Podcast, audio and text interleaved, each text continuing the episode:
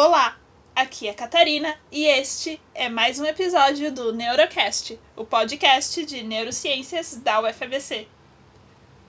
Devido ao distanciamento social imposto pela pandemia de Covid-19, alguns de nossos episódios foram editados a partir de lives com convidados feitas no YouTube, o que permitiu um formato mais interativo. As versões originais sem cortes você pode conferir no canal do YouTube Neurocast UFABC. Temos aqui a convidada da noite, que é a Yasmin Hanna, que é bacharel e licenciada em Ciências Biológicas pela USP, mestre em Ciências também pela USP e atualmente é doutoranda em Neurociência e Cognição pela UFABC. Ela tem experiência em cultivo celular, células troncos, culturas primárias, diferenciação neural, enfim. Então, como já é o nosso costume, a gente começa tentando conhecer melhor o, os nossos convidados, o pesquisador, como pessoa, como pesquisador, além dessa biografia rápida que vem do currículo da pessoa. Então, se puder começar falando um pouquinho da sua trajetória, como você se interessou pelo assunto de neurociência, pela sua linha de pesquisa em trabalhar com células.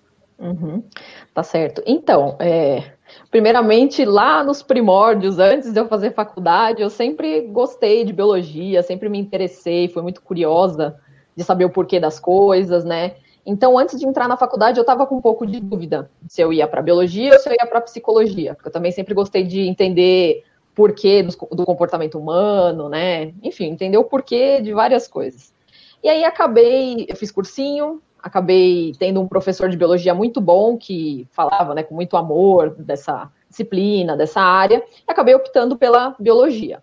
Mas como eu tinha lá o pezinho na psico, meio que acabou que eu fui para biologia, mas foquei na neuro, né, na parte de neurociências. Aí comecei a fazer um estágio na minha graduação, no laboratório de neurociências e comportamento, né, gostei bastante, trabalhava com comportamento animal. Só que aí eu sentia que faltava alguma coisa ainda, né? Aí acabou que eu fui fazer um estágio na Austrália pelo programa Ciências Sem Fronteiras, né, que foi em 2013. Aí fui lá, passei um ano lá estudando na Universidade de Sydney, fiz também um estágio lá e comecei a estudar células, né? Comecei a trabalhar com células tronco, com foco em neuro também, e comecei a gostar mais dessa área, né? Me interessar mais por essa área uh, das células mesmo. Então, quando eu voltei do estágio, eu decidi que eu queria sair da área do comportamento e ir mais para a área celular mesmo. E aí eu comecei a fazer o meu mestrado lá na USP, né? Eu fiz minha iniciação científica, né, nesse, nesse laboratório, depois eu fui fazer o mestrado, que é o laboratório de Laboratório Nacional de Células Tronco Embrionárias, sob orientação da professora Lígia da Veiga Pereira, né. E aí, nesse laboratório, eu também estava trabalhando com células tronco, né, minha área continuou sendo neuro, e eu foquei no estudo da depressão, né, então, é, trabalhei com modelos in vitro, que depois mais para frente eu vou explicar o que, que são os modelos in vitro, mas basicamente eu fazia modelos para estudar a depressão, tá? E aí agora no meu doutorado eu continuei nessa área de modelos in vitro, mas o meu foco é com envelhecimento, né? Então envelhecimento do sistema nervoso, que ajuda também a entender doenças neurodegenerativas, né? Enfim, estou nessa área, sim. E agora eu estou no laboratório fazendo o doutorado, né, na UFABC, no laboratório do professor Alexandre Kihara, né? E o nosso laboratório lá tem várias linhas de pesquisa, né? Tem o pessoal que trabalha com retina, com medula espinhal, com anóxia neonatal, melatonina, epilepsia, enfim, tem uma gama, né, de diferentes linhas de pesquisa e a minha linha de pesquisa, como eu falei, é o envelhecimento, tá? E uma outra coisa também que eu queria falar que eu faço aqui é que eu escrevo para um blog chamado tudo sobre. Quem tiver interesse, quiser acessar, é um blog bem bacana em que a gente escreve sobre as novidades no, nesse mundo das células tronco, né? Então, as últimas notícias, tudo. Tem vários textos já escritos lá. Quem tiver curiosidade sobre vários temas, não só de neuro, de diferentes temas, né? É, sistema circulatório, sistema digestório, enfim, todas as coisas relacionadas às células tronco aí tem nesse blog, tá? Então, é mais ou menos isso. Obrigada. Você mencionou brevemente sobre a sua pesquisa, a sua linha que você foi se afunilando para chegar nela. mas pode explicar um pouco melhor, de modo mais acessível, exatamente o que você pesquisa atualmente? Sim. Então, como eu falei, a minha linha de pesquisa é com modelos, né? Modelos in vitro. Então, eu vou explicar um pouquinho melhor o que, que são os modelos, tá? Modelo basicamente é uma forma de estudo em que você simplifica aquele jeito de estudar o organismo, você é, faz uma representação mais simplificada de um organismo para você poder estudar melhor aquele organismo, né? Então, a gente tem vários tipos de modelo, né? Então, por exemplo, a gente tem modelos em vivo, que são modelos em que a gente estuda o organismo em si, né, o organismo vivo em si, que é o caso dos modelos animais. Então, muitos de vocês devem conhecer uh, o ratinho, o camundongo, que a gente usa para estudar, né? Isso é um tipo de modelo chamado modelo in vivo, né? Então, a gente consegue representar algumas coisas que acontecem no organismo humano nesses modelos em vivo. A gente tem também os modelos em sílico, que são representação feita por meio de computador, né, de redes, para também estudar diferentes coisas. E a gente tem os modelos in vitro, que é com que eu trabalho, que é basicamente você estudar o organismo fora dele. Então, você pegar as células de um determinado organismo e estudar elas numa plaquinha de cultura, né? Então, você consegue reproduzir também características presentes no organismo fora dele. Por que, que isso é interessante, né? Porque, por exemplo, se a gente vai estudar um sistema complexo, como é o caso do sistema nervoso, né? Por questões éticas e práticas, a gente não consegue pegar a célula, abrir a cabeça de alguém, pegar a célula lá de dentro e colocar na plaquinha de cultura para estudar, né? Então, o que, que a gente faz com esses modelos in vitro? A gente pega diferentes células, por exemplo, a célula tronco, que é um tipo de célula que consegue se transformar em diferentes tipos de célula do organismo, cultiva elas na placa cultura e transforma elas em neurônios, né, que são as unidades básicas do sistema nervoso, por exemplo. Então você consegue estudar o organismo fora dele, né? Então, uh, e por que, que isso é interessante, né? Por exemplo, os modelos em vivo que eu falei, os animais, eles são ótimos, já trouxeram muita contribuição para a ciência, mas eles possuem algumas limitações, né? Então, por exemplo, uh, ratos, camundongos são de espécies diferentes da espécie humana. Então, às vezes, você vai testar um medicamento no modelo animal, no ratinho, ele funciona de determinada forma. Aí você vai testar no ser humano, ele se comporta de maneira diferente. Então, tem essa limitação entre espécies, né? Então, é interessante você poder pegar células humanas e conseguir estudar diretamente na plaquinha. Se você vai pegar uma célula de pele, por exemplo, você consegue tirar direto, fazer uma biópsia e colocar na plaquinha. Mas o sistema nervoso, como eu falei, por essas questões práticas, né, por questões éticas, você não consegue fazer isso. Então, pode-se usar as células tronco, como eu mencionei, tá? Então, essa é uma das vantagens, né? Você consegue estudar direto as células humanas, diferentemente dos modelos animais. Então, no meu mestrado, a ideia foi estudar o, o transtorno depressivo maior, a depressão, né? Então, eu pegava células humanas, células tronco humanas, e fazia com que elas se transformassem em neurônios nas plaquinhas ou em organoides cerebrais, que é um outro tipo de modelo, mais para frente eu falo com mais calma dele, explico melhor. Mas são basicamente dois tipos de modelos para poder estudar a depressão. Então, o que a gente o que é interessante? A gente pode pegar, por exemplo, células tronco de pessoas que não têm a doença e células tronco de pessoas que têm a doença, a depressão, no caso e aí comparar essas células, como que elas se comportam diferentemente in vitro, como que elas se comportam reagindo com um determinado medicamento, por exemplo, né? Então, foi basicamente isso que eu fiz no meu mestrado. Eu produzi esse modelo in vitro. Peguei as células tronco e produzi os neurônios, peguei as células tronco e produzi os organoides cerebrais. Já no meu doutorado, é mais ou menos isso também, só que com foco no envelhecimento. Tá? Então, também, de novo, produzir neurônios em placa, produzir organoides cerebrais em placa, mas tentar estudar o envelhecimento do sistema nervoso, né? Como que ele acontece, como que eu posso modelar, como que eu posso ter um modelo de envelhecimento in vitro, né? Porque isso pode ajudar bastante no estudo de doenças neurodegenerativas, por exemplo, como Alzheimer, Parkinson, né? Que são doenças que são uh, aumentadas, tem um fator de risco maior aí relacionado ao envelhecimento, tá? Então, basicamente isso. Ótimo. Então, o tema do episódio é sobre neurônios. Nosso título é Afinal, o que é um neurônio?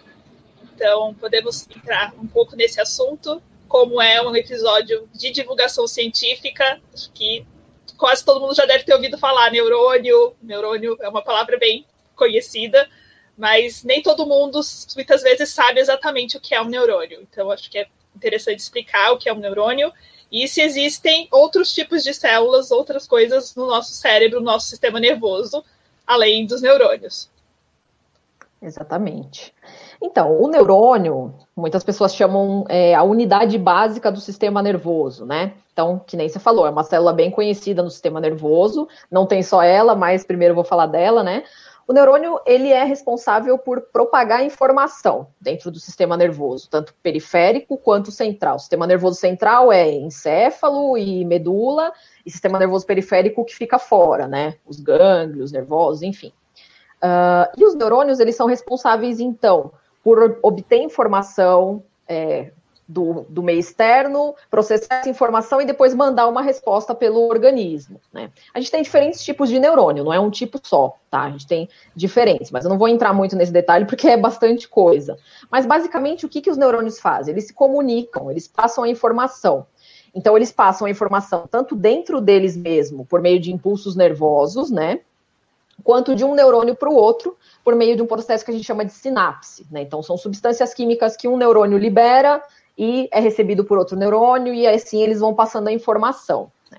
O neurônio é uma célula que é basicamente, falando bem simplificadamente, tem uh, uma parte mais central, que é como se fosse uma bolinha que tem o DNA, tem as organelas, e a partir dessa bolinha a gente tem de um lado saindo vários prolongamentos, que são chamados de dendritos, e um, do outro lado a gente tem um outro prolongamento uh, único, chamado de axônio. Claro que isso que eu estou falando é mais simples, estou simplificando bastante, tá? Mas a ideia principal é essa.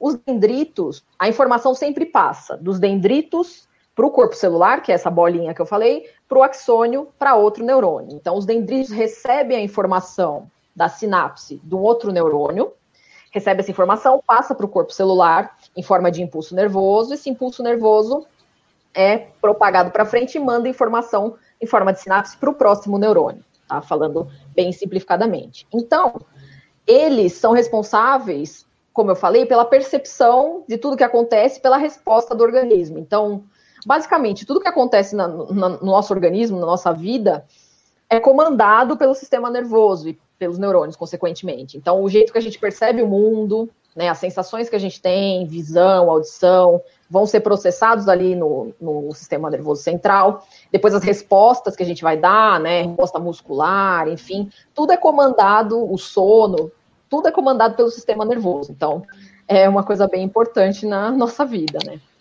Mas aí entram as outras células que eu falei, né? Então, a gente não tem só neurônios é, no sistema nervoso. A gente tem outros tipos de células também, que são chamadas num conjunto assim de células da glia, né? A gente tem alguns tipos de glia, tá?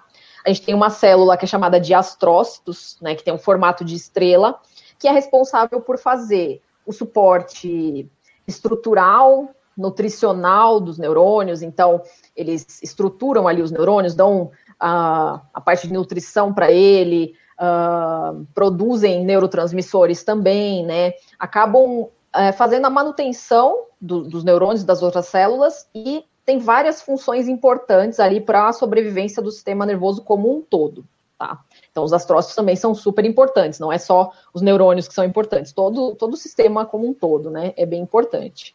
Outro tipo de glia que a gente tem, os oligodendrócitos e as células de Schwann oligodendrócitos no sistema nervoso central, como eu mencionei, né? Cérebro e céfalo e medula.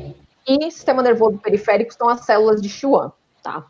Elas têm uma função bem similar, né? Essas duas células aí, os oligodendrócitos e as células de Schwann, que é basicamente fazer a produção de um revestimento chamado bainha de mielina, que reveste os axônios dos neurônios. Então, aquele fio lá que eu falei, aquele prolongamento né, dos neurônios, é revestido com essa mielina, que é um, um, tipo de lipídio, um tipo de gordura que reveste ali aquele axônio, fazendo um isolamento daquele fio, né? Como se fosse um, uma capinha de fio mesmo elétrico, fazendo o isolamento ali para que o impulso nervoso passe de forma mais acelerada por aquele neurônio. Porque a gente, se a gente for pensar, né, todos os nossos é, comportamentos, as coisas que a gente faz, é super rápido, né? Então a gente precisa ter a transmissão bem rápida entre os neurônios, e a bainha de mielina ajuda a fazer isso, tá? E a gente tem também um tipo de glia que é chamada de microglia, que é basicamente as células que fazem a defesa do sistema nervoso, né? Então é como se fosse o sistema imune do próprio do sistema nervoso. Então a microglia ela defende o organismo de infecções, por exemplo, ou se não está tendo o, o, sistema nervoso não está funcionando da melhor forma possível, ela vai ali intervir também. Ela pode causar neuroinflamação, né? Ela pode regular a inflamação, aumentar, diminuir. Tá? Então ela está envolvida com esses processos de defesa do organismo. Então, assim, todo o conjunto dessas células, tanto os neurônios quanto essas glias que eu mencionei, são super importantes para o funcionamento do sistema nervoso como um todo e do organismo todo também, né? Um sistema bem complexo, como dá para ver. Bastante. Tem bastante coisa, não são só os neurônios que existem, embora eles sejam bem importantes também. Exato. Agora que já foi explicado um pouco sobre essas células que constituem o nosso sistema nervoso, poderia nos explicar como é possível estudar células, como que elas sobrevivem fora do organismo? Uhum. Tá. Então, como eu mencionei, né, a gente tem os modelos em vivo, no caso os modelos animais, que a gente pode estudar diretamente nesses, nesses modelos, nesses organismos, a gente consegue estudar as células ali, né, os tecidos, enfim. Mas vou falar um pouquinho mais do que eu estudo, da minha área de conhecimento, que aí eu consigo falar um pouco melhor. Então, é, essas células podem ser estudadas fora do organismo, sim. Elas sobrevivem fora do organismo, né? Por meio desse, desse modelo que eu falei para vocês, que é o modelo in vitro, né? Então, o que a gente faz? A gente extrai essas células do organismo e a gente consegue manter elas em plaquinhas de cultura, em garrafas de cultura. Como que faz isso? A gente utiliza uma substância chamada meio de cultura, que é basicamente um líquido que contém nutrientes, né, contém fatores de crescimento, tudo que a gente precisa para manter essas células vivas. Então, a gente basicamente tenta reproduzir, mimetizar o que acontece no nosso organismo é, real, assim, né? Então, a gente bota esse meio de cultura ali, coloca vários fatores ali naquele meio de cultura para promover o, a sobrevivência dessas células, né? E poder estudar essas células, tá? E aí, como eu falei, né, a gente tem duas formas interessantes de fazer esse cultivo, de estudar essas células, né? A gente tem culturas que a gente chama de cultura primária, que é basicamente você pegar diretamente a célula, como eu mencionei lá, né? Você pega, por exemplo, faz uma biópsia de pele e coloca essa, que é tirar um pedacinho da pele, né? E coloca essas células na plaquinha de cultura e começa a estudar. Isso é uma forma de cultura primária, né? Que você tira direto e já estuda. E a gente tem outras formas de, de cultura também, em que você não tira diretamente e já vai estudar, você vai meio que mexendo naquelas células, transformando aquelas células. Então, é o caso das células tronco que eu falei, né? As células tronco, elas são células que têm a capacidade de se transformar em vários outros tipos de células dos organismos, tá? Então, o que, que é legal? A gente pode pegar essas células tronco, colocar na plaquinha de cultura, e aí depois fazer ela, induzir a transformação delas, a modificação delas em outros tipos celulares. Então, se eu quero estudar ó, um neurônio, eu pego a célula tronco, coloco na plaquinha e transformo ela em neurônio na plaquinha, né? Uh, se eu quero estudar uma célula cardíaca, mesma coisa coloco diferentes fatores ali que fazem aquela célula tronco se transformar em célula cardíaca, célula hepática, né? Enfim, vários tipos celulares, tá? Então, esse é um outro tipo de cultura diferente, mas que também é bastante utilizado atualmente, né? Então, respondendo essa pergunta, dá sim para essas células sobreviverem fora do organismo, é, contanto que a gente tome esses cuidados, né? E faça esse processo de cultura celular. Próxima pergunta é se o comportamento dessas células em cultura é o mesmo do que no, dentro do organismo. E aí vem a pergunta do Tibério Ferreira, que perguntou se os testes in vitro, quando experimentados em vivo, sofrem muita alteração. Então, sim, tá. tem muita alteração. Tá bom. Então, é, como eu mencionei para vocês, os modelos, eles são uma representação simplificada, mais simplificada da realidade, né? Porque se fosse para a gente estudar a realidade direto, a gente estudaria a realidade direta, não o modelo, né? Então, o modelo é um, algo mais simplificado, tá? Então, dependendo do modelo que a gente estiver usando, eles têm algumas limitações. Como eu falei, modelo em vivo, né? O caso dos ratinhos, tem a limitação de ser de espécie diferente da humana. Isso é uma limitação dos modelos em vivo. Modelo in vitro, né? Agora eu vou dar um pouquinho mais de detalhe que eu, que eu tinha falado. Tem diferentes tipos de modelos in vitro, tá? Eu vou pegar dois tipos básicos aqui para explicar para vocês. A gente tem os modelos em vivo 2D, né? Então, duas dimensões, que é basicamente você pegar a plaquinha de cultura, aderir as células dessa, no fundo dessa placa de cultura. Então, você tem basicamente um tapete de células, né? Uma monocamada de células, e aí você estuda aquelas células ali. Só que o nosso organismo não é 2D, certo? Ele é 3D. Ele tem três dimensões, né? Então, largura, profundidade e altura. O modelo 2D não tem essa representação. Então, isso é uma limitação. Por quê?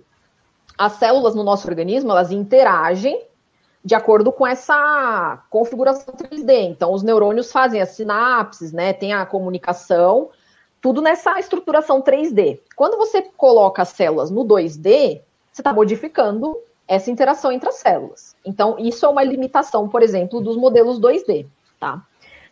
Uh, então, visando é, contornar essa limitação, alguns pesquisadores tentam aperfeiçoar os modelos, né? Então, aí eles começaram a criar o que a gente chama de modelos 3D, né? Então, aí sim, a cultura celular ela não é feita no fundo da placa. Ela é feita, pode ser feita em suspensão, pode ser feita numa estrutura é, que tem essa questão da altura, então as células têm essa distribuição tridimensional e elas conseguem interagir melhor entre si, né? Então, assim, esse tipo de modelo, por exemplo, já tenta contornar a limitação presente no modelo 2D, né? Então, um exemplo de modelo 3D são os organóides cerebrais, que é com que eu já trabalhei no mestrado e estou trabalhando agora. Os organóides cerebrais, o que, que eles são?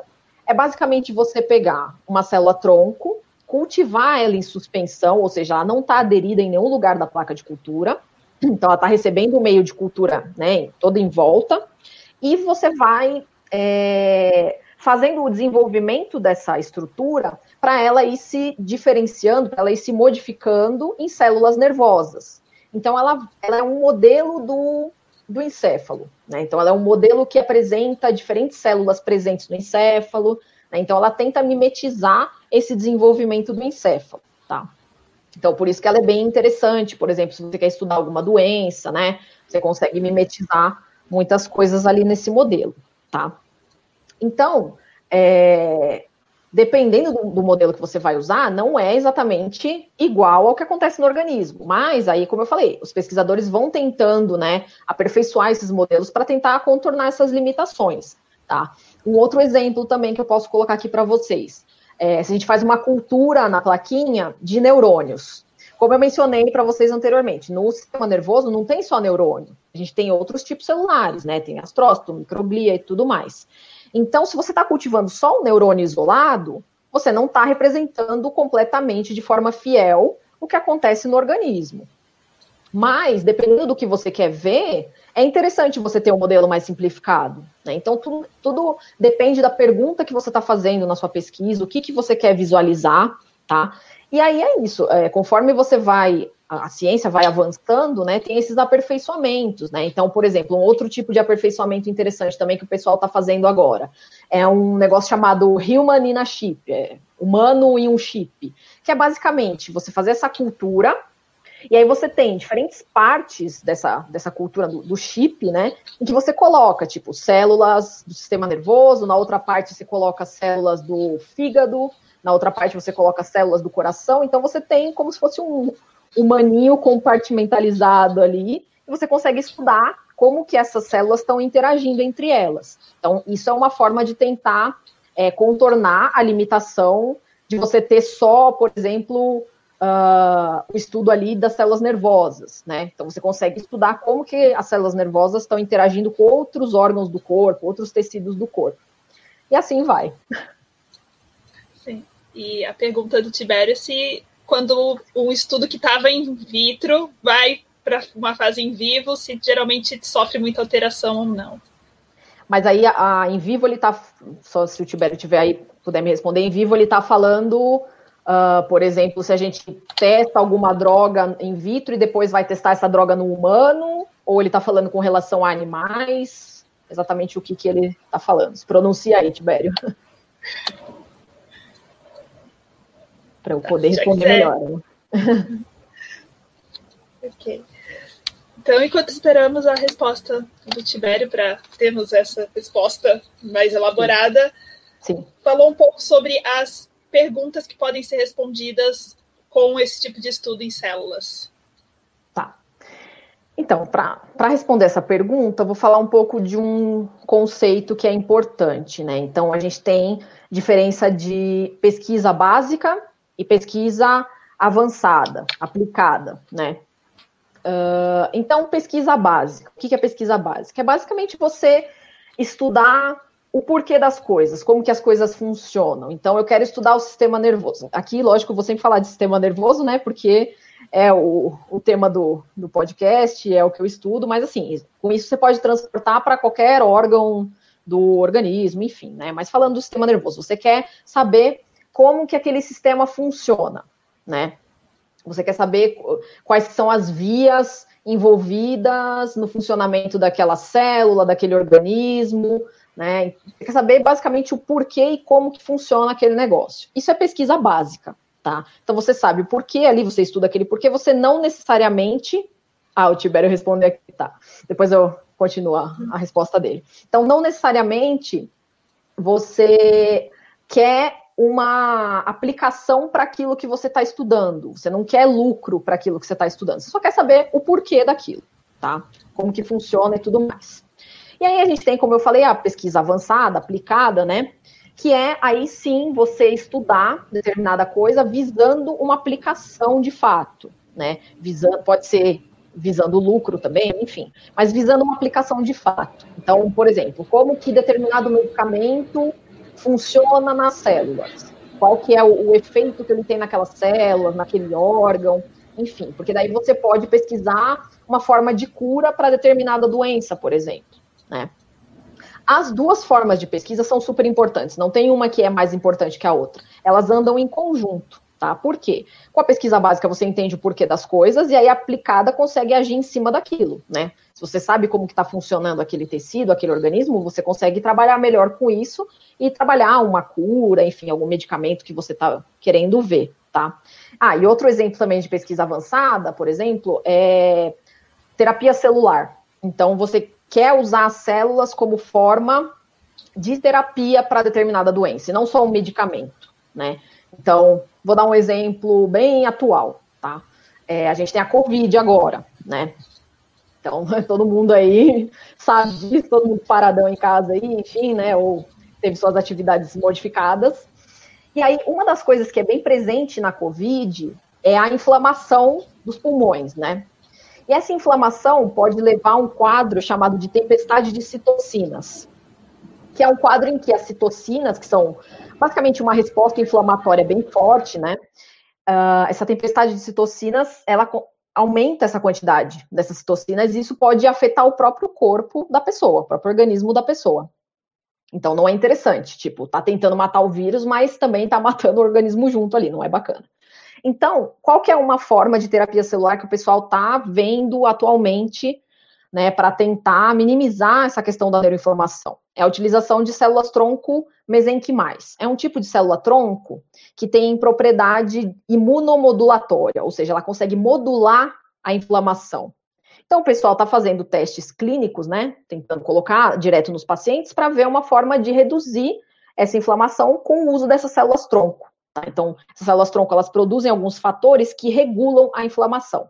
Então, isso também é uma aplicação das células, né? Uma aplicação bem direta, bem, bem aplicada mesmo, que é tentar melhorar esse quadro da COVID, tá? Então, é isso. A gente tem tanto aplicação em ciência básica, quanto aplicação em ciência avançada, né? Aplicada.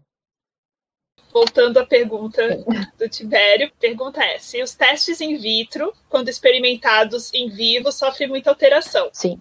E aí você tinha dado dois exemplos, ele falou que pode explicar ambos os casos. É, então, como eu mencionei, os modelos in vitro são mais simplificados do que o organismo no geral. Então, pode ser sim que haja diferenças, tá? Então, por exemplo, vou, vou dar o um exemplo aqui, vou tentar explicar bem rapidamente como, como que funciona o desenvolvimento de um medicamento, né? No desenvolvimento de um medicamento, a gente tem algumas fases. A gente tem a fase pré-clínica e a fase clínica. Na fase pré-clínica, que é, ou seja, antes de você é, testar direto nos seres humanos, a gente utiliza os modelos, tá? Então, modelos in vitro, como eu falei, né, que são as células, enfim, os tecidos ali in vitro, e os modelos em vivo também, os animais e tudo mais. Uh, então, essa fase pré-clínica. A gente faz essa fase pré-clínica inicialmente, antes de testar nos humanos, para ver se aquele medicamento não é tóxico, né, se é seguro aplicar aquele medicamento nas células humanas, na, aliás, no organismo humano, enfim. A gente usa mais ou menos para isso. Depois que aquelas substâncias foram selecionadas ali, elas conseguiram passar na fase pré-clínica, elas vão para a fase clínica. Que vocês já devem ter visto, que está bem alta agora com esse negócio da Covid, o pessoal falando no jornal, fase 1, fase 2, fase 3 de pesquisa clínica, né? Basicamente, a pesquisa clínica é você testar os medicamentos que estão sendo desenvolvidos diretamente no ser humano. Então, a diferença das fases 1, 2 e 3 é basicamente o que está sendo testado e a quantidade de pessoas. Então, fase 1, você verifica a segurança, né? Então, utiliza um número bem reduzido de pessoas para ver se aquele medicamento que você está testando não vai causar algum problema, né? Se ele é seguro de ser utilizado. Fase 2, você já aumenta um pouco a quantidade de pessoas e vai testando também a eficácia, né? Em fase 3, você aumenta mais ainda a quantidade de pessoas e tenta estudar em diferentes países, por exemplo. Por quê? uh, aquele medicamento pode ter uma, uma alteração, né, dependendo da, dos seres que ele está sendo exposto ali. Então, por exemplo, pessoas que são da África vão, podem agir de forma diferente de pessoas que estão aqui no Brasil, de pessoas da Europa, porque o DNA, apesar de no, todos nós sermos humanos, a gente tem algumas diferenças pontuais. Então, isso pode afetar como que o remédio está agindo, né? Então, a gente tem todas essas fases. Então, vocês veem que isso, assim, demora, tipo, no mínimo, geralmente, para desenvolver um medicamento, em média, 10 anos, tá? E bilhões de dólares para poder desenvolver um medicamento. Agora, nessa questão da Covid, o pessoal está acelerando bastante, né? A questão da vacina, enfim. Mas, só voltando à pergunta do Tibério, então, dependendo, como eu falei, o modelo in vitro e o modelo in vivo também são simplificações do organismo humano. Então, pode ser sim que tenham respostas in vitro que são diferentes na resposta no, no organismo humano, tá? Mas, como eu falei, esses testes têm que ser feitos tanto para garantir a questão da segurança, como para tentar aumentar a eficácia desses remédios, né, desses medicamentos. Mas não é isento de falhar, entendeu? Pode ser que dê respostas diferentes, sim. E no caso, ele tinha perguntado dos ambos os casos, né? No caso, é, comparando modelos in vitro com modelos animais, também pode ter bastante diferença. Então, pode ser que determinado medicamento no modelo animal funcionou, né, deu certo, quando pesquisa in vitro com a célula humana tem uma, uma um comportamento diferente, né? Então, por isso que a gente tem que fazer essas pesquisas bem minuciosas, com bastante controle, né, para a gente poder ter um resultado cada vez melhor, né. A próxima pergunta é sobre a relevância social desse tipo de pesquisa. Então, é, então, como eu falei anteriormente, né, muitas dessas pesquisas são importantes para você entender como que o organismo humano funciona e a partir disso você tentar uh, descobrir o funcionamento de determinadas doenças, por exemplo, e a partir disso também tentar de, é, descobrir determinadas curas para essas doenças. Então, um, um, dos envolvimentos né, sociais aí é, são, é esse, né? Você tentar achar uma cura para aquela doença que aflige muitas pessoas, por exemplo, o Alzheimer, né? Uma coisa que ainda não se sabe a causa, não se tem uma cura atualmente, e isso afeta a vida de muitas pessoas, né? Então, afeta tanto da pessoa que está tendo a doença, quanto dos familiares, né? Causa um custo muito grande financeiro também para cuidar dessas pessoas. Então, assim, é, muita gente está atrás de uma cura para essa doença, Parkinson também, enfim, uma infinidade de doenças, não só do sistema nervoso, né? Mas de várias áreas, tá? Então, assim, é super importante nessa, nessa questão de você achar cura para determinadas doenças. Ou também, por exemplo, o caso de medicina regenerativa. Então, a pessoa teve alguma lesão, perdeu um membro, enfim, teve alguma lesão desse tipo, a medicina regenerativa tenta recuperar, né, melhorar essa lesão, curar essa lesão, ou enfim, tenta, sei lá, a pessoa precisa de um transplante de coração, precisa de um transplante sanguíneo, porque ela teve leucemia. Isso também está tudo envolvido, né? no, nesse papel aí desses estudos, nesse papel social desses estudos. Tá? Então, tudo relacionado, a maioria das coisas relacionado com doenças, né? Que são coisas que afligem muito o ser humano. Tá? E um outro caso também bem interessante que é, envolve essa questão de doenças, mas envolve até um pouco, extrapola um pouco isso, então envolve uma questão social ambiental, foi um estudo bem interessante que foi realizado por um grupo do Rio de Janeiro, sob orientação do professor Stevens Hen, né? Esse grupo, em 2016, foi um dos primeiros grupos a estudar a correlação do, da infecção do Zika vírus nas mães grávidas e se essa infecção causava uma doença chamada microcefalia. Não sei se vocês vão lembrar disso, foi lá em 2016, por volta né, de 2016. O que, que acontece? No Nordeste estavam aparecendo muitos casos de microcefalia, que é tipo o, o feto ter o, o encéfalo com tamanho reduzido, né? E o pessoal começou a associar esse surgimento de microcefalia nos fetos com as mães que estavam sendo infectadas pelo Zika vírus. Só que aí o pessoal é, não, eles tinham esse achismo, né? Mas eles precisavam fazer um experimento para tentar demonstrar isso, né? Então, o grupo do professor Stevens é, foi um dos primeiros, foi pioneiro né, nesse estudo, foi um dos primeiros grupos que mostrou essa relação causal de fato. Então, o que, que eles fizeram? Eles pegaram um modelo, que é, são os organoides cerebrais, né, o modelo 3D in vitro, e aí, como eu falei, esse modelo, ele mimetiza o desenvolvimento encefálico, né? Então, eles pegaram esses organoides e infectaram com o vírus da Zika, para ver o que, que, causava naqueles organoides. E eles viram que o vírus infectava as células tronco do sistema nervoso e matava essas células progenitoras, né? Matava essas células e isso impactava diretamente no tamanho do encéfalo que ia ser desenvolvido, né? Por quê? As progenitoras neurais que se diferenciam, que se desenvolvem nos neurônios, nas células da glia, enfim. Então, se elas estão sendo mortas antes do tempo, aquele encéfalo não consegue se desenvolver totalmente, né? Então, com esse trabalho, eles mostraram essa relação causal, né, entre as mães que estavam sendo infectadas com o vírus Zika e o desenvolvimento da microcefalia nos fetos. Isso foi feito em 2016. Aí, agora em 2020, saiu um trabalho mais novo do grupo, né, em que eles pesquisaram o seguinte: eles estavam observando que uh, no Nordeste não era o maior número de casos de infecção pelo vírus. A região que tinha maior número de casos de infecção pelo vírus era a Centro-Oeste, pelo Zika vírus, era a Centro-Oeste. Mas no Nordeste é que o pessoal estava desenvolvendo mais microcefalia. Então eles acharam estranho isso, né? Eles pensaram, será que no Nordeste tem alguma coisa que potencializa o vírus, né, que faz, exacerba esse efeito do vírus, né, vamos pesquisar. E aí eles, estudando lá, né, o Nordeste, a água do Nordeste, eles viram que em períodos de seca, é, tem um aumento de concentração de uma bactéria, uma cianobactéria, que produz uma toxina chamada saxitoxina. Então, eles viram, né? Poxa, tem essa toxina aqui na água, num, né? Que está acima dos níveis normais aqui. Será que isso está influenciando a questão do, do, da microcefalia, do Zika, né? E aí o que, que eles fizeram? Eles pegaram os organoides, infectaram os organoides com o vírus da Zika e colocaram saxitoxina junto, né? Então eles tinham o controle que era só organoide infectado pelo vírus e tinha o experimento ali que era o organoide infectado com o vírus e com a saxitoxina.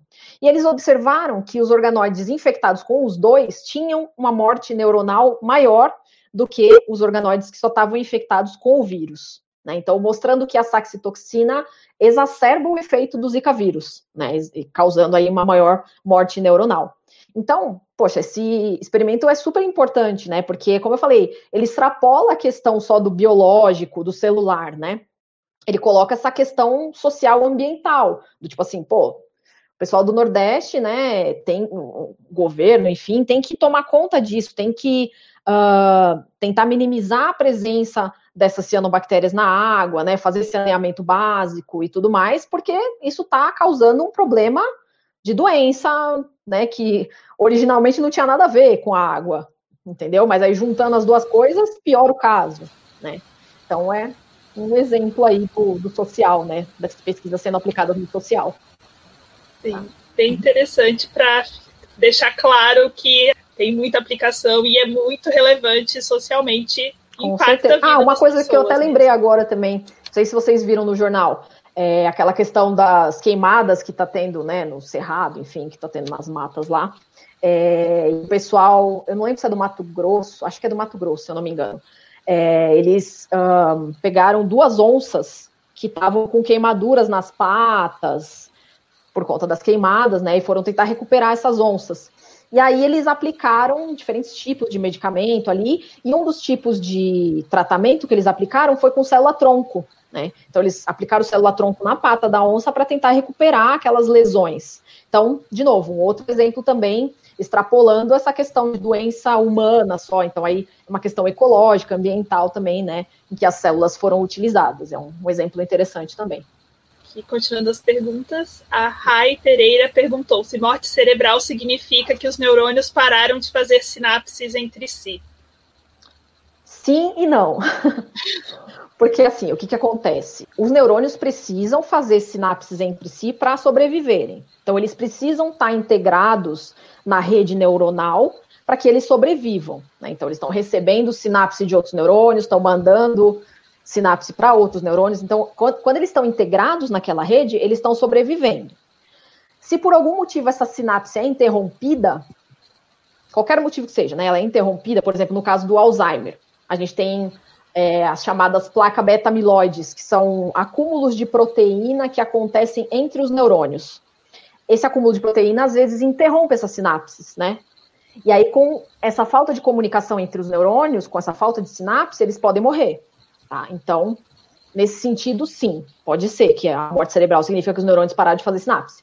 Mas não, não só isso, tá? Porque você pode ter morte neuronal sem necessariamente estar envolvido com a sinapse. Então, por exemplo, é, vamos supor que o, o, o sistema nervoso foi infectado por algum vírus. E aí o sistema de defesa lá, as microglias, vão querer atacar aquele vírus, certo? Só que ao mesmo tempo que estão atacando aquele vírus, elas podem atacar as células presentes ali também. E aí elas podem matar aquelas células. Então, essa morte neuronal não é necessariamente relacionada à sinapse. Então, depende muito do caso. Por isso que eu falei sim e não. Então, outra pergunta, acho que muitas pessoas devem ter essa dúvida, é se neurônios continuam crescendo e nascendo na idade adulta. Uhum. Sim. É, então, antigamente acreditava-se nisso, né? Que os neurônios só eram, os novos neurônios só surgiam durante o desenvolvimento do sistema nervoso e quando era adulto ali morria, acabou, não, não surgia mais. Só que uh, pesquisas foram sendo realizadas e atualmente a gente tem uma outra visão, né? A gente sabe que tem determinadas áreas específicas no sistema nervoso central em que, no, no, encéfalo mais propriamente dito, né, em que a gente tem o surgimento de novos neurônios. Esse surgimento de novos neurônios é chamado de neurogênese, tá? Então, essa neurogênese, ela acontece em locais específicos do encéfalo, né? Então, é, principalmente em mamíferos. Zona subventricular, que é uma área adjacente ali, que está do lado né, da, dos ventrículos. Os ventrículos são cavidades que a gente tem no nosso encéfalo, por onde passa o líquido cefalorraquidiano. Tá? Então, tem o líquido do cérebro que passa e ele passa por meio dessas cavidades. Então, do ladinho, né, na, na parede ali dos ventrículos, a gente tem essa zona subventricular, em que a gente tem as células tronco neurais. E essas células, então, conseguem se diferenciar, se modificar e produzir novas células nervosas. E a outra área também do encéfalo que também acontece a neurogênese é a zona subgranular do giro denteado, que é uma área presente no hipocampo. O hipocampo, ele é uma área relacionada à memória, né? Então, acontece ali também a neurogênese. A gente tem células tronco neurais ali e elas conseguem produzir as células nervosas, neurônios, enfim, conseguem desenvolver novos, né? Uh, isso acontece normalmente no, no organismo das pessoas e cerca de 700 neurônios são é, aparecem, né, são desenvolvidos a cada dia, em média, tá? Mas também a gente tem outras coisas que podem acelerar ou podem facilitar essa neurogênese, como, por exemplo, exercício físico, leitura, né, você uh, participar de um ambiente que você tem muitas novidades, né, um ambiente rico. Então, por exemplo, tem trabalhos com enriquecimento ambiental para animais, então você o animal tá lá na caixinha ou tá na gaiola, e você coloca, tipo, brinquedinhos cheiros diferentes, várias interações entre outros animais ali. E isso estimula o surgimento de novos neurônios no encéfalo desse animal, por exemplo, e no ser humano também, tá? Então, sim, aparecem novos neurônios na idade adulta, sim. Uau, essa informação, da primeira vez que eu vi ela, eu achei incrível. Eu acho que a maioria das pessoas, quando tem acesso a essa informação, acho, ficam impressionadas e acham maravilhoso também. Com certeza, porque antes você pensava, ai meu Deus, morreu os neurônios aqui, como é que faz? Quanto mais velha eu vou ficando, mais vai morrendo, meu Deus. Mas não, tem esse surgimento aí em algumas áreas. Sim, e também essa, esses estudos que mostraram que enriquecimento ambiental aumenta, pode aumentar a produção, pode influenciar também, é super aplicável, tem uma aplicação bem direta. Com certeza. Ainda mais agora, por exemplo, na, na pandemia, né? É um exemplo bem usável aí, que a gente tá todo mundo trancafiado em casa. Né? Então tem que procurar meios de estimular o sistema nervoso, né? Para poder realmente estimular esse, várias coisas, tanto a conexão quanto o surgimento de novos neurônios, enfim para não ficar, né, só preso ali, né, e não estimular. Exatamente. É. Aí, outra pergunta que surge bastante é se a quantidade de neurônios está relacionada com a inteligência. Tá. Então, uh, a quantidade de neurônios em si, não, tá? O que que acontece? Entre os, eu vou falar entre os seres humanos e depois eu falo com relação a outros animais, tá? Então, entre os seres humanos, a gente tem uma média de quantidade de neurônios que é meio igual para todo mundo, tá? Então, tem uma pesquisadora que chama Suzana Herculano, não sei se vocês já ouviram falar dela, ela pesquisou essa questão da quantidade de neurônios, né? Então, ela achou que, em média, uh, o nosso encéfalo, a gente tem 86 bilhões de neurônios, tá? No ser humano. Isso, em média, aí para todos os seres humanos. Então, assim, é, todo mundo vai ter mais ou menos a quantidade igual. O que importa não é a quantidade, mas sim a conexão entre esses neurônios. Como que eles estão se é, comunicando, né? Como que eles estão integrados no sistema, tá? Isso sim influencia a questão da inteligência. Então, quanto mais você estuda, você lê, você estimula essas conexões, você estimula essa comunicação entre os neurônios. E isso está assim relacionado à inteligência, tá? A neurogênese em si, que eu tinha falado né, na, na sua questão anterior, que é o surgimento de novos neurônios, ela está mais relacionada, não é com o aumento de inteligência, tipo, ah, tá nascendo mais neurônio, então eu vou ficar mais inteligente. Não. Ela está mais relacionada com a questão de também repor células perdidas, né? Porque, como eu mencionei, uh, os neurônios, eles vão ficando um pouco mais velhinhos, não estão funcionando mais tão bem, eles podem morrer, eles podem ser eliminados do sistema nervoso. Aí essa neurogênese, então, consegue fazer a reposição desses neurônios que foram perdidos, tá? Então não está relacionado com a questão da inteligência, né? Uh, e aí outra coisa também que eu ia falar, agora falando mais com relação é, entre os animais e os humanos, é a mesma coisa, assim, não, não tem nada a ver a quantidade de neurônios ou o tamanho do, do encéfalo com questão de inteligência ou não. Um exemplo, o elefante ele tem três vezes mais neurônios do que a gente, né? Então a gente tem 86 bilhões em média, ele tem três vezes mais que isso. Mas isso não significa que o elefante consiga fazer uh, atividades complexas, atividades cognitivas complexas como a gente faz. Né? Gente, ninguém viu nenhum elefante desenvolvendo um celular, por exemplo. Né? Ou, enfim, fazendo essas coisas mais complexas mesmo, né? Então, não é a quantidade de neurônio presente, mas sim também tem a ver com onde estão localizados esses neurônios, onde que esses neurônios estão distribuídos. Então, no caso dos elefantes, a maioria dos neurônios deles está distribuídos no cerebelo, que é uma área encefálica é, responsável por movimento, né, enfim, equilíbrio e tal. No ser humano, a maioria dos neurônios está localizada no córtex, que é a parte mais externa do encéfalo. Aí sim, o córtex ele é uma área que está relacionada com esses processos cognitivos, com a inteligência, com resolução de problemas. Então, mais do que a questão da quantidade dos neurônios, tem essa questão da distribuição, tá? Do, dessas células. Então, a pergunta é não, a quantidade de neurônios não está associada com a inteligência.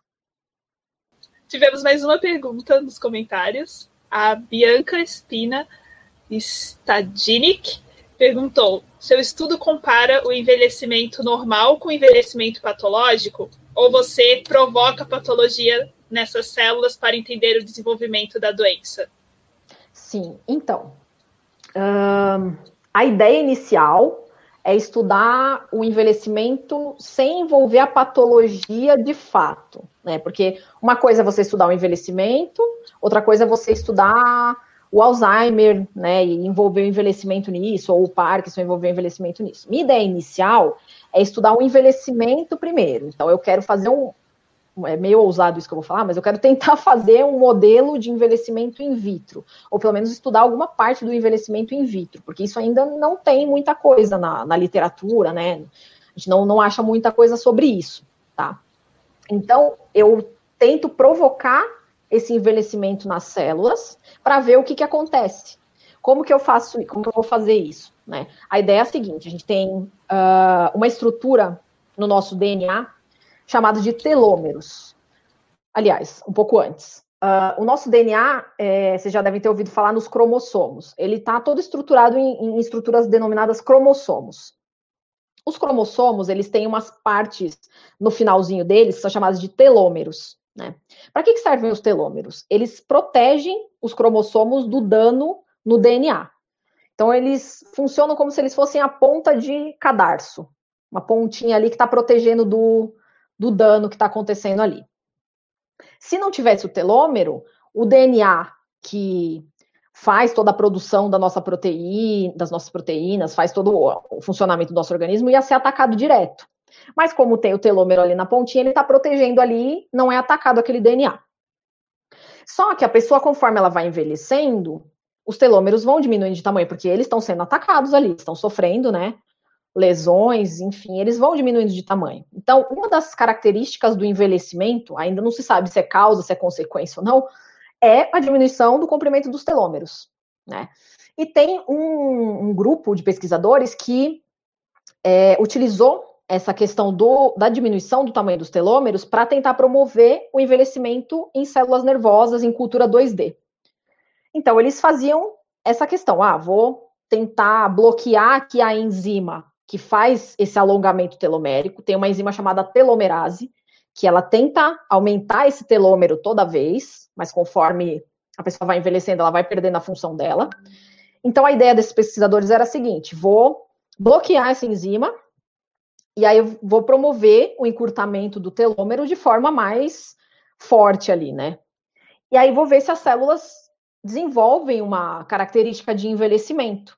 E aí eles fizeram isso no cultivo 2D e viram que eles conseguiram, né?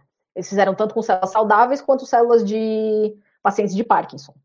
Então, a minha ideia no meu trabalho é fazer mais ou menos isso que eles fizeram, só que tentar fazer isso com organoides também, né? Para ver se influencia no modelo 3D. Então, dar um passinho a mais, tentar ter uma complexidade um pouco maior, para ver se eu consigo, então, mimetizar esse envelhecimento no, uh, no trabalho, no, no, no modelo in vitro 3D. Então, o início é mais ou menos isso. Então, por enquanto, ainda não estou envolvendo a patologia em si, não vou utilizar células tronco, né, organoides, não vou utilizar é, essas células de pacientes com Alzheimer ou com Parkinson, vou utilizar de pessoas sem essa doença. Tá? Então, só para estudar o envelhecimento em si mesmo. Daí, quem sabe mais para frente, né? Enfim, continuação aí do trabalho. Mas por enquanto é isso. Então, para se você tiver alguma mensagem final, alguma coisa que queira deixar como recado, como.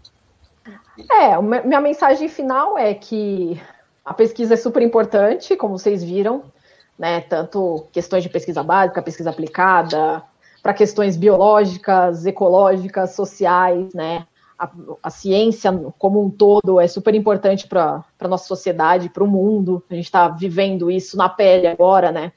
Com essa questão da Covid, desenvolvimento de vacina, de cura para doença, enfim. Então, a mensagem final que eu queria deixar é essa, assim, que a ciência é super importante, que a gente tem que valorizar a ciência, né? Tem que valorizar o conhecimento. Uh, professores também, a gente tem que valorizar todos os professores que passam conhecimento, né? para as pessoas, os cientistas, uh, pedir para o governo financiar melhor, né, ciência, educação, porque são bases da nossa sociedade, né, o desenvolvimento da sociedade não acontece se não tem educação, se não tem ciência, tá? Então, minha mensagem final é essa, né, pessoal? Vamos valorizar aí bastante essa, essas questões, governo também, vamos valorizar aí, né? E acho que é isso a minha mensagem final. Eu também queria agradecer a todos vocês, agradecer de novo pelo convite. E acho que é essa a minha mensagem final, gente. Muito obrigada para todo mundo. Obrigada pela sua companhia. Se tiverem perguntas ou comentários, entre em contato conosco pelas redes sociais. Instagram, neurocast.ufbc. Twitter, neurocastufbc. E Facebook, barra neurocastufbc.